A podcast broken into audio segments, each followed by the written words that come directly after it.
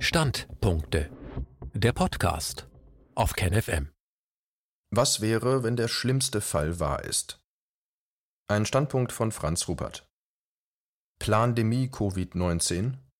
Über das Netzwerk wachsamer Menschen in der Corona-Pandemie erhalte ich ein Video, zu dem der Absender schreibt: Ich weiß noch nicht, was ich davon halten soll. Fake or Truth. In dieser Videobotschaft wundert sich zunächst ein amerikanischer Arzt darüber, bislang allseits anerkannt und bei seinen Patienten beliebt, dass seine Gesundheitsbehörde ihn dazu auffordert, falsche Angaben über Todesursachen zu machen und möglichst immer Corona als Todesursache zu nennen. Später klagt ihn diese Behörde an, falsche Informationen über Covid-19 zu verbreiten. Danach verliest in diesem Video ein Mann aus Nigeria einen Text, in dem alles so beschrieben ist, wie die Pandemie bisher verläuft und wie sie möglicherweise weiter geplant ist. Dort steht, dass dieses Coronavirus in einem Labor für biologische Waffen zunächst in Amerika entwickelt wurde, dann über ein Labor in Kanada schließlich in Wuhan gelandet ist und dort freigesetzt wurde. Es wurde dann gewartet, bis sich dieses Virus über die gesamte Welt verbreitet, um dann seitens der WHO die Pandemie auszurufen. Dieser Mann aus Nigeria empört sich immer mehr darüber, was weiterhin alles geplant sei, um diese Pandemie aufrechtzuerhalten und dass möglicherweise sogar noch gefährlichere Viren einzusetzen sind, um die Menschen für das Fortbestehen des Lockdowns und die gentechnisch verändernden Impfungen gefügig zu machen. Die Pandemie wird daher von ihm als Plandemie bezeichnet. Natürlich gibt es sofort Menschen, die ihre Videobotschaften ins Netz stellen, um Annahmen, dass die Corona-Pandemie geplant ist, als Fake News zu widerlegen. Sie möchten offensichtlich weiterhin gerne an das Gute glauben und ihre Regierung vor solch massiven Anklagen in Schutz nehmen. Ich merke, wie schwer es mir selbst fällt, das gesamte Worst-Case-Szenario einer Corona-Plandemie für wahr zu halten, obwohl ich der Meinung bin, dass die Corona-Pandemie inszeniert ist, um dem Geschäftsmodell Impfungen weltweit zum Durchbruch zu verhelfen. Können Menschen, die möglicherweise solche Dinge planen und ins Werk setzen, tatsächlich so herzlos und grausam sein und mit dem Leben und der Gesundheit der gesamten Weltbevölkerung dieses teuflische Spiel betreiben? Andere Worst-Case-Szenarien mir kommen dann all die anderen unvorstellbaren Dinge in den Sinn, mit denen ich in meinen 63 Lebensjahren bereits konfrontiert wurde. 9-11 und der Terrorismus. Wie die meisten Menschen bin ich am 11. September 2001 davon ausgegangen, dass zwei Flugzeuge die beiden Tower des World Trade Centers zum Einsturz gebracht haben. Dass es islamistische Terroristen waren, welche diese Flugzeuge gekapert und dann in diese Türme gesteuert haben.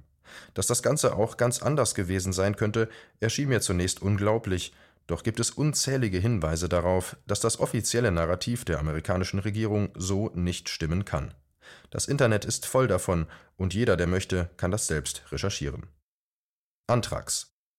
Zusätzlich werde ich nun mit Informationen konfrontiert, dass auch die Antragsanschläge im September 2001 möglicherweise von amerikanischen Geheimdiensten und Militärs in Szene gesetzt wurden, um den Krieg gegen Saddam Hussein zu rechtfertigen, dem dieser Anschlag in die Schuhe geschoben werden sollte.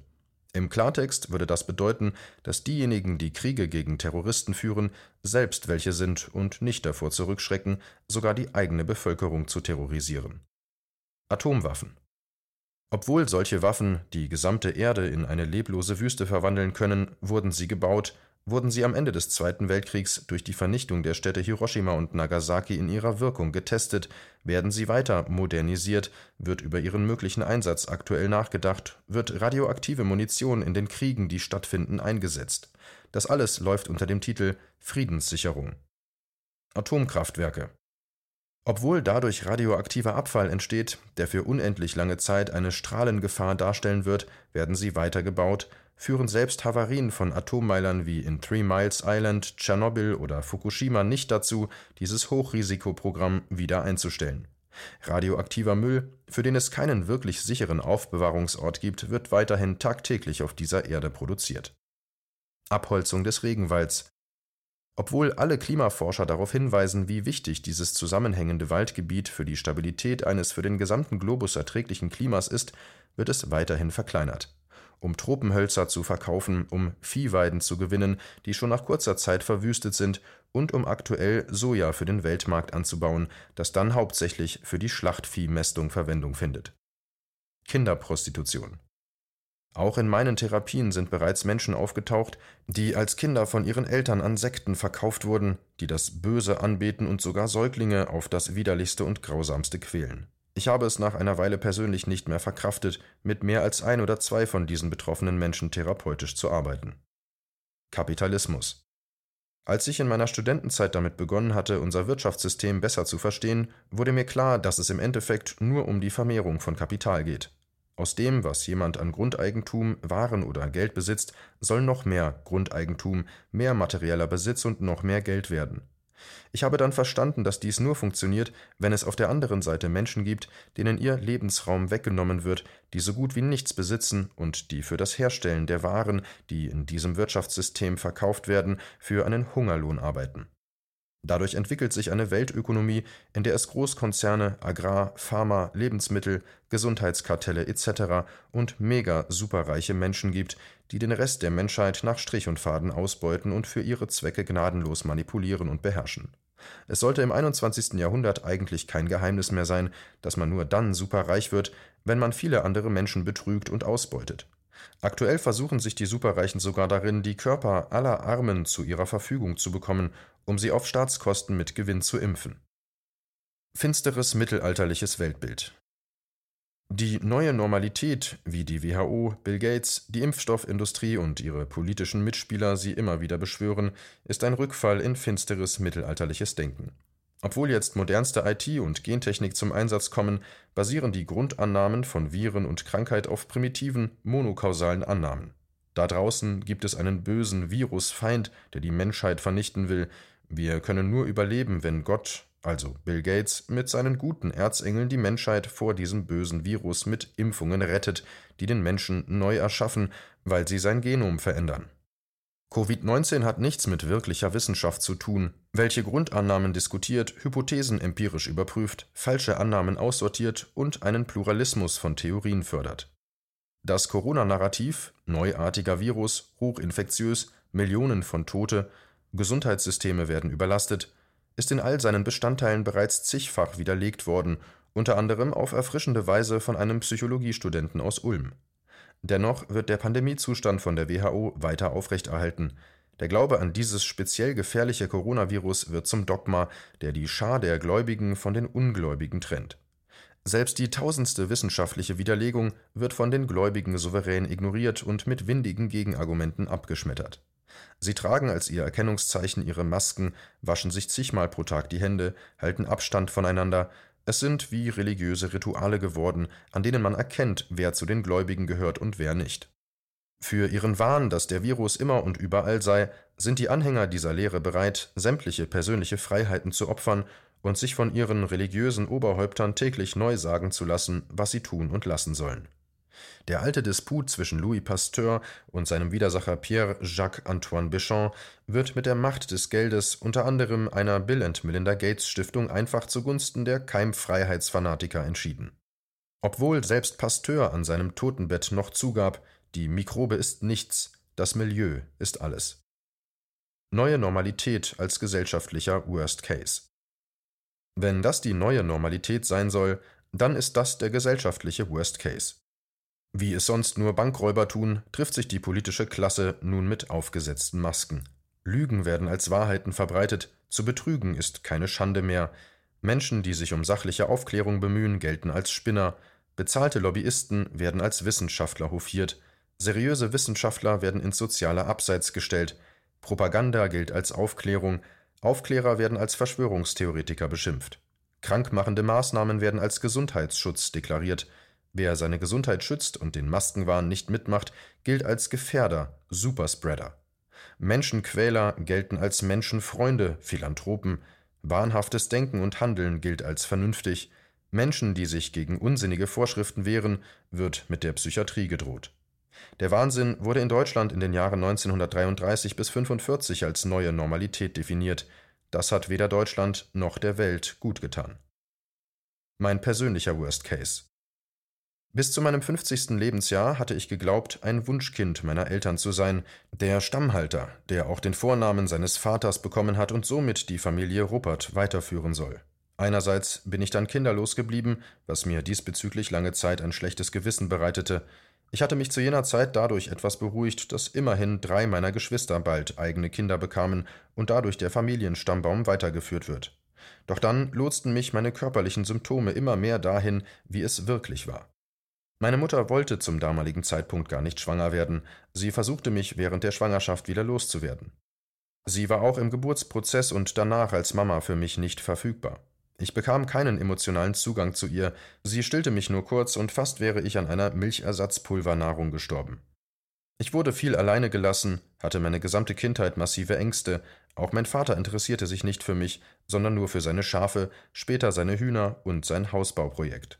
Ich bin dann mehr unbewusst als bewusst Psychologe und Psychotherapeut geworden, und im Grunde arbeite ich heute mit Menschen, bei denen es auch darum geht, ihren persönlichen Worst Case als Wahrheit anzunehmen, von den eigenen Eltern nicht gewollt und nicht geliebt zu werden, von ihnen nicht vor emotionaler Vernachlässigung, körperlicher Gewalt oder auch sexuellen Übergriffen geschützt worden zu sein. Ich kenne das selbst sehr gut, was Menschen dann machen, um dieses persönliche Worst-Case-Szenario nicht wahrhaben zu müssen eine verminderte Sinneswahrnehmung haben, ich zum Beispiel wurde stark kurzsichtig, emotional wie betäubt sein, das alles nicht glauben wollen, zu meinen, es läge an einem selbst, wenn die Eltern einen nicht mögen, sich dann noch mehr anzustrengen, gut zu sein, besondere Leistungen zu erbringen, alles richtig und perfekt zu machen, sich mit Arbeit, Sport, Politik ablenken, zeitweise gegen die Eltern rebellieren, ihnen böse sein, dann aber auch wieder ein schlechtes Gewissen dabei haben, ein undankbares Kind zu sein, dem von den Eltern ja immerhin das Leben geschenkt wurde, den Glauben an das Gute im Menschen und in der Welt nicht verlieren und sich für eine bessere Welt einsetzen, andere davor bewahren wollen, an Worst-Case-Szenarien zu glauben, sie auf keinen Fall mut- und hoffnungslos zu machen. Was ist, wenn das alles stimmt? Was aber, wenn all diese Worst-Case-Szenarien tatsächlich stimmen, wenn es einem mit den eigenen Eltern, die einen nicht gewollt, nicht geliebt und nicht geschützt haben, nun auch mit der Regierung, die man selbst gewählt hat, genauso geht. Man ist nicht wirklich wichtig, wird eigentlich als überflüssiger Arbeitsloser, Sozialhilfeempfänger, Asylant etc. betrachtet. Man erfährt keine persönliche Aufmerksamkeit, geschweige denn Liebe, sondern soll sich für die Trauma-Überlebensprogramme derer nützlich machen, die gerade an der Macht sind. Man darf alle vier Jahre bei Wahlen seine Stimme abgeben und in einer Urne begraben, Jetzt soll man auch noch brav einen Mund-Nasenschutz tragen und nicht weiter nachfragen, wofür das alles gut sein soll. Dein Staat ist alles, du bist nichts, heißt es dann im Extremfall. Man wird nicht vor Gewalt geschützt, sondern ist im Gegenteil der Gewalt derer schutzlos ausgesetzt, die die Macht in den Händen haben und die mit viel Aufwand weitere Gewaltszenarien planen. Warum tun Eltern ihren Kindern Worst-Case-Szenarien an? Die Antwort ist ganz einfach, weil ihnen als Kindern bereits das Gleiche angetan wurde. Sie sind nicht gewollt, wurden nicht geliebt und wurden nicht vor emotionaler, körperlicher und sexueller Gewalt geschützt, so werden aus den alten Traumaopfern der Kindergeneration die neuen Traumatäter der Elterngeneration. Denn die Traumatäter wollen den unerträglichen Schmerz ihres eigenen Opferseins nicht wahrhaben, idealisieren ihre Eltern und versuchen, ihre kindliche Ohnmacht zu verdrängen und selbst mächtig zu werden. Dieses Weglaufen von den eigenen Traumagefühlen mobilisiert bei vielen Menschen ungeheure Energien, sie landen so zwangsläufig in den Führungsposten einer Gesellschaft, in der Politik, in der Wirtschaft, im Finanzsystem, im Bildungssystem, im Gesundheitssystem, im Militär und in den Geheimdiensten.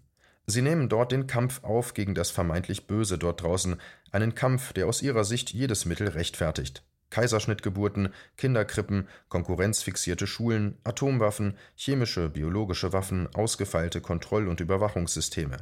Tief verletzt und abgespalten von sich folgen sie mit großer Beharrlichkeit ihren falschen Ideen. Um ihrem eigenen inneren Chaos zu entgehen, kämpfen sie für eine gerechte Weltordnung in ihrem Sinne, in der nicht Vielfalt und Lebendigkeit herrscht, sondern eine Friedhofsruhe, in der alles reibungslos und ohne Widerstand wie von selbst vonstatten gehen soll. Die ungeheuren Möglichkeiten der Informationstechnologie befördern diese Idee, eine perfekte Welt zu schaffen, in der alles nach den eigenen Vorstellungen funktioniert und jeder glauben soll, das sei zu seinem persönlichen Wohl. So weit wird es jedoch nie kommen, weil diese vermeintlich ordnungsstiftenden Projekte noch mehr Chaos auf dieser Welt erzeugen. Das innere Chaos derer, die in solchen Machtfantasien schwelgen, wird dadurch ebenfalls nicht aufgeräumt, sondern immer schlimmer. Zu den Traumagefühlen, die sie aus ihrem Opfersein in sich tragen, kommen ja all die Schuld- und Schamgefühle hinzu, welche sich aus ihrem Tätersein zwangsläufig ergeben. Der gesunde Anteil ihrer Psyche, der weiterhin auch in ihnen vorhanden ist, weiß ja, wie viel Menschenleben sie bereits auf dem Gewissen haben, um solche Projekte in die Realität zu bringen. Selbst wenn also sieben Milliarden Menschen auf dieser Erde geimpft sein werden, digital überwacht und folgsam alle anderen Impfungen über sich ergehen lassen, die dann noch als notwendig deklariert werden, wird diese Menschheit keine bessere sein, sondern es wird diese Welt nur noch mehr in ihrem Chaos versinken. Es stellt sich für mich daher auch die Frage, was Machthaber und Reiche davon haben, über eine traumatisierte Bevölkerung zu herrschen. Ein Virus als Worst Case. Es steckt daher meines Erachtens eine tiefergehende psychische Dynamik dahinter, wenn einem Virus alles erdenklich Schlimme zugeschrieben wird. Es ist im Grunde unsere menschliche Destruktivität, die aufgrund unserer Traumatisierungen in uns selbst steckt, die wir auf ein Naturphänomen projizieren und eventuell Viren sogar in geheimen Labors zu tödlichen Waffen umfunktionieren. Vor allem die frühen Traumatisierungen und Gewalterfahrungen von zahllosen Menschen erzeugen ein riesiges Potenzial an unterdrückten Todesängsten, immensen Schamgefühlen und angestauter Wut, die sich nicht gegen die ursprünglichen Täter richten darf, also in der Regel nicht gegen die eigene Mutter und den eigenen Vater. Diese unverdauten Ängste, Scham und Wutgefühle entladen sich dann gegen wahrnehmbare äußere Feinde, die Russen, die Amerikaner, die Terroristen, die Ungläubigen etc und nun gegen ein für das bloße Auge noch nicht einmal sichtbares Coronavirus. Die Unsichtbarkeit der Viren eignet sich sogar besonders gut dafür, hier alles an Traumagefühlen abzuladen, was im normalen Alltag keinen Ausdruck finden kann. Der Krieg gegen das Virus ist sofort ein Krieg gegen die Menschen, die dieses Virus an und in sich tragen und weiterverbreiten können oder könnten. Jetzt kann sich also all der innere unverdaute Schrecken aus der Kindheit auf die Fantasie von einem Killer-Virus ausrichten, wobei das Virus im Grunde nur die Täter symbolisiert, die einen als Kind fast getötet hätten. Ebenso können sich der aufgestaute Hass und die unterdrückte Wut auf die Menschen richten, die vermeintlich leichtfertig und ungehorsam mit der Virengefahr umgehen und dadurch alle anderen in Gefahr bringen würden. Das rechtfertigt scheinbar auch staatliche Gewaltmaßnahmen in nahezu unbeschränktem Ausmaß. Im Namen der Gesundheit wird in dieser Corona-Pandemie hemmungslos physische und vor allem psychische Gewalt ausgeübt, durch das Gebot, Abstand zu halten, durch die Einschränkung der Bewegungs-, Berufs-, Versammlungsfreiheiten, durch die Verpflichtung zum Maskentragen, am Ende vielleicht sogar noch durch eine Impfpflicht, was dann eine manifeste Körperverletzung darstellt. Das kennen wohl viele noch aus ihrer Kinderzeit. Solange du die Füße unter meinen Tisch hast, machst du, was ich sage, wir bestrafen dich, damit aus dir einmal ein anständiger Mensch wird.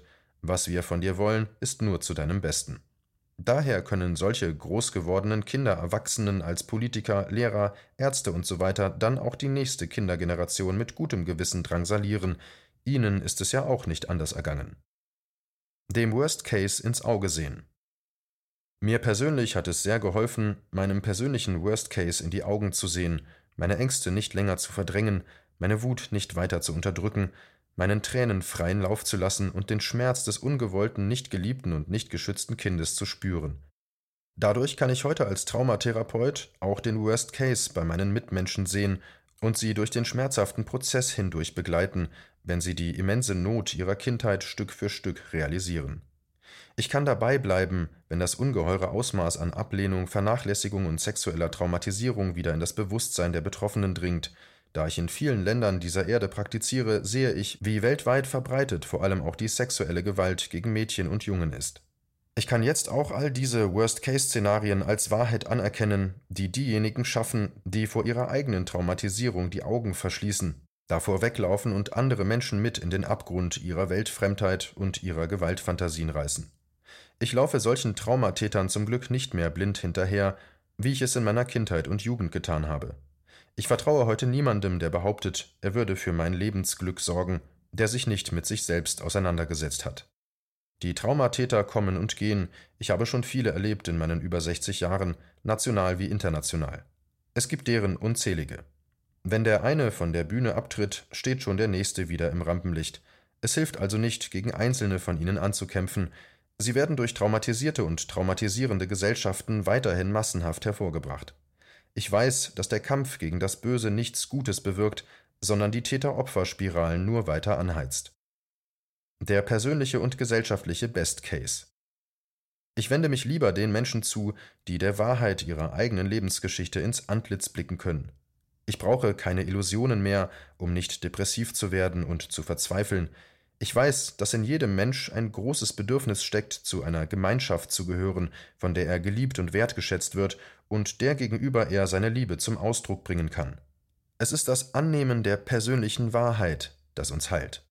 Es ist der Ausdruck persönlicher Gefühle, vor allem das Zulassen des unterdrückten eigenen Schmerzes, das auch den Kopf wieder klar werden lässt, das den Weg für konstruktive Beziehungen und echte Gemeinschaft öffnet, das intellektuelle und verkopfte Grabenkämpfe unwichtig werden lässt, das die Traumatäter veranlasst, von einem abzulassen und sie möglicherweise dazu bringt, selbst in ihren eigenen Schmerz und zu ihren eigentlichen Urbedürfnissen zurückzufinden. Meine Zukunft liegt nicht darin, dass ich ein besserer Mensch oder perfekt werden muss. Ich bin vollkommen richtig, so wie ich bin. Ich muss das niemandem beweisen. Mein Ziel ist es, in dieser globalen Krise in meine Selbstliebe zurückzufinden und mich mit den Menschen auf dieser Welt zusammenzutun, die das auch wollen. Daher freue ich mich unter anderem sehr darüber, dass ein Interview, das ich jüngst mit Robert Fleischer geführt habe, eine Sängerin zu einem wunderbaren Protestsong animiert hat. Ich empfehle ihn hier zum Anhören gerne weiter.